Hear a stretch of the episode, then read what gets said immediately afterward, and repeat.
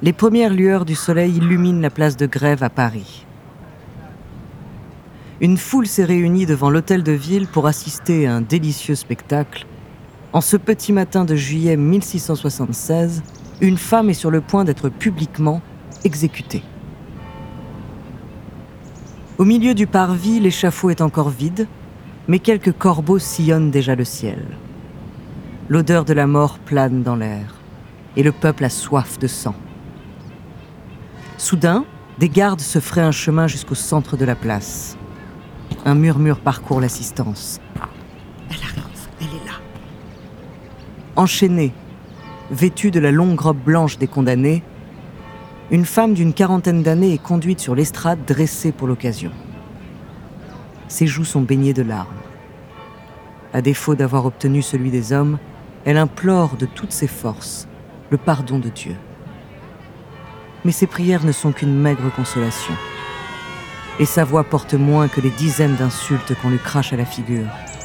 Sorcière, catin, démon. On la force à s'agenouiller.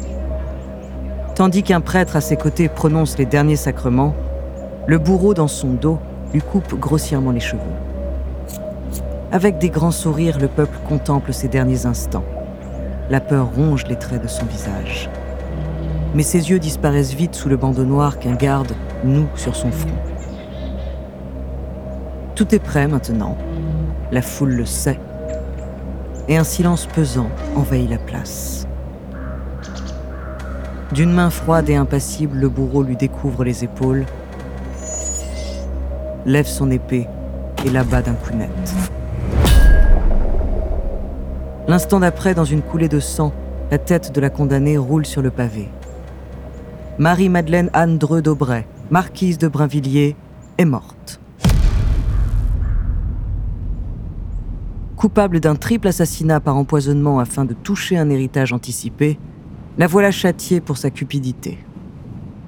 Mais ce que le peuple et la noblesse parisienne ignorent encore, c'est que l'affaire est loin d'être réglée. En réalité, ce n'est que le début d'un scandale d'État qui va éclabousser tout le monde, jusqu'au roi lui-même.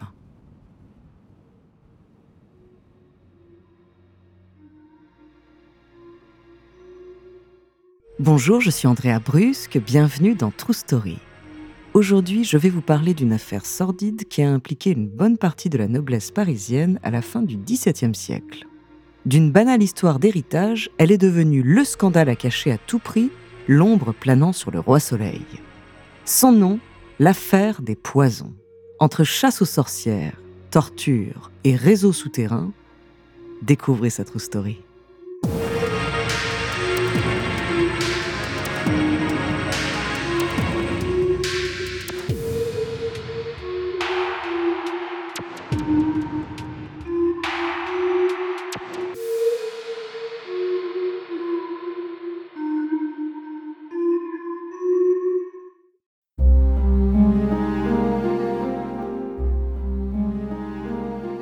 La fin des années 1670, la marquise de Brinvilliers n'a plus un sou.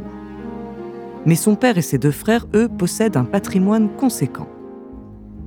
Avec la complicité de son amant, elle imagine alors une façon de toucher l'héritage plutôt que prévu, les assassiner froidement à l'aide d'un poison versé dans leur nourriture.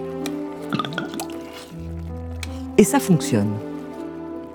Pendant quelques années, la marquise profite de jolies sommes nouvellement acquises. Seulement les autorités finissent par découvrir chez son amant un petit coffret de cuir rouge contenant des éléments compromettants. Des fioles de poison, mais surtout l'aveu formel du triple crime écrit et signé par la propre main de la marquise. Il n'en faut pas plus à Nicolas de la Reynie, lieutenant général de la police de Paris, pour ordonner son arrestation. Elle est torturée, procédure habituelle à l'époque, puis exécuté publiquement sur la place de grève face à l'hôtel de ville. Une simple question d'héritage impliquant une personne de la haute société, certes, mais l'affaire est réglée. Du moins, c'est ce que pense l'araignée. Il y a juste un petit détail qui le tracasse. C'est l'amant de la marquise qui s'est procuré le poison. Or, le valet de cet amant avait récemment failli devenir gobelet de Louis XIV. Cette charge consiste à goûter et boire tout ce que le roi s'apprête à ingérer pour éviter les empoisonnements. Mais c'est justement le poste idéal pour quiconque voudrait l'assassiner. Heureusement, tout le monde est sain et sauf, sauf la marquise, bien sûr. L'araignée chasse donc de sa tête ses inquiétudes et passe à autre chose. Mais un nouvel événement, quelques années plus tard, fait ressurgir la peur de l'empoisonnement. Seulement cette fois, l'affaire est sur le point de prendre une toute autre ampleur.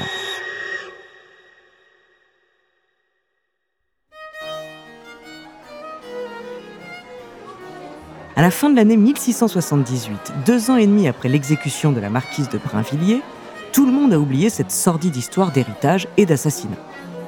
L'aristocratie se détend au cours de dîners mondains et luxueux organisés dans les beaux appartements parisiens. Durant l'un d'entre eux, les femmes de la noblesse ont invité quelques diseuses de bonne aventure pour se divertir. Pendant que les hommes rivalisent de mots d'esprit en se goinfrant de pâtisseries, elles se font lire l'avenir dans le grand canapé du salon. Leurs exclamations tantôt joyeuses, tantôt terrifiées amusent les spectateurs.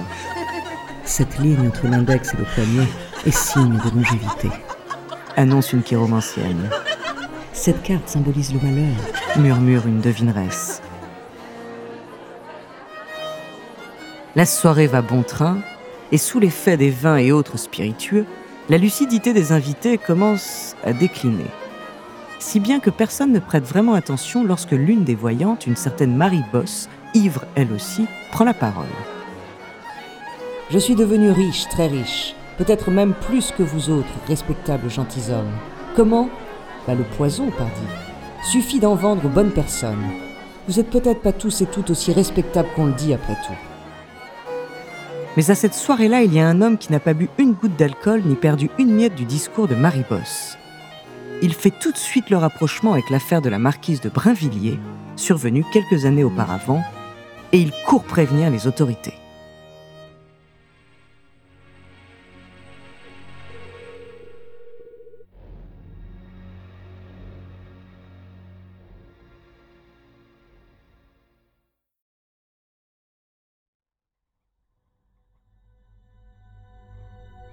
Une semaine plus tard, Marie Boss est arrêtée chez elle.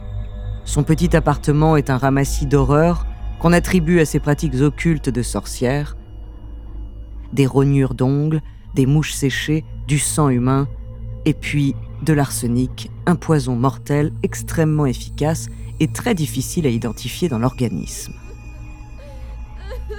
Elle est immédiatement envoyée à la salle des supplices pour être interrogée, et sous la torture, elle révèle qu'il existe un immense réseau de vente de poison dans la capitale, géré par les diseuses de bonne aventure.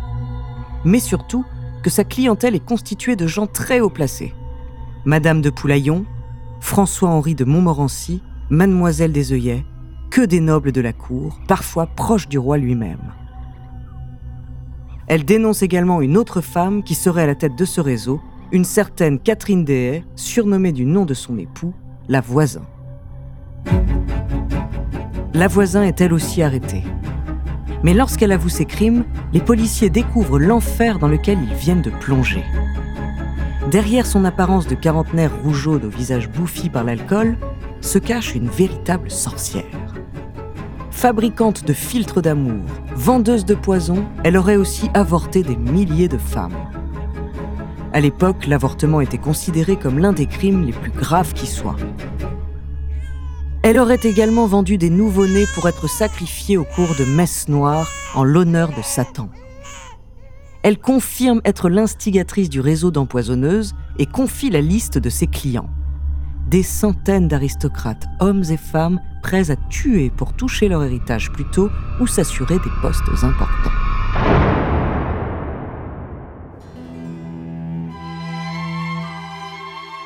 Le scandale éclate aussitôt tout le monde semble impliqué. Une véritable paranoïa collective s'empare de la noblesse parisienne. À chaque nouvelle mort suspecte, on accuse les empoisonneuses. On se suspecte mutuellement. On se lance des regards méfiants. À la cour, plus personne n'ose boire ou manger quoi que ce soit sans qu'un valet n'ait auparavant goûté les plats. Louis XIV lui-même, censé tout contrôler en son royaume, est horrifié de la situation et lance une gigantesque chasse aux sorcières dans tout le pays. Il met en place la Chambre ardente, un tribunal exceptionnel pour juger les crimes touchant à l'occulte. Parmi d'autres condamnés, la voisin est brûlée vive et on espère que bientôt les choses reprennent leur cours calmement. Seulement, une dernière révélation attend le roi Soleil.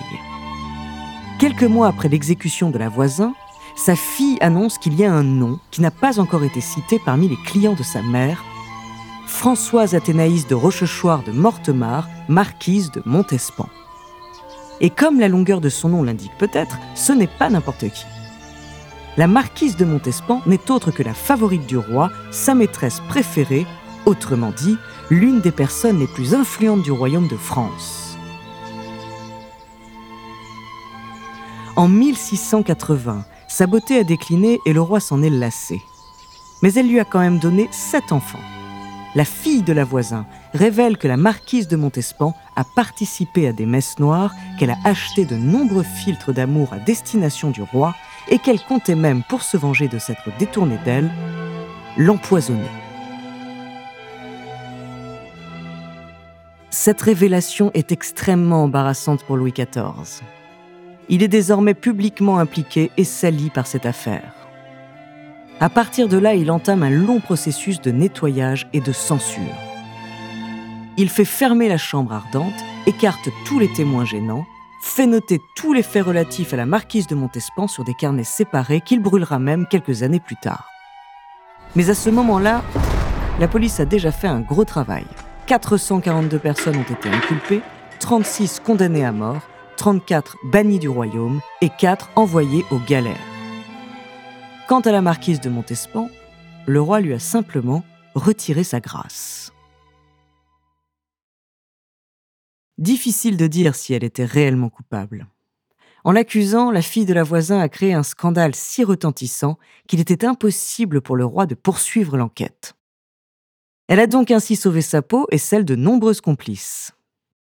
La marquise était tout simplement le bouc émissaire idéal. Par ailleurs, n'importe quelle femme s'écartant un peu du droit chemin de la religion pouvait être accusée de sorcellerie. Ce monde souterrain de femmes a nourri beaucoup de fantasmes et de haine.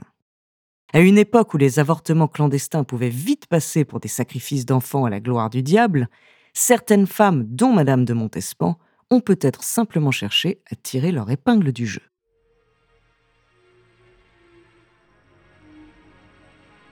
Merci d'avoir écouté cet épisode de True Story, écrit par Ellie Oliven, réalisé par Célia Brondeau et Antoine Berry-Roger.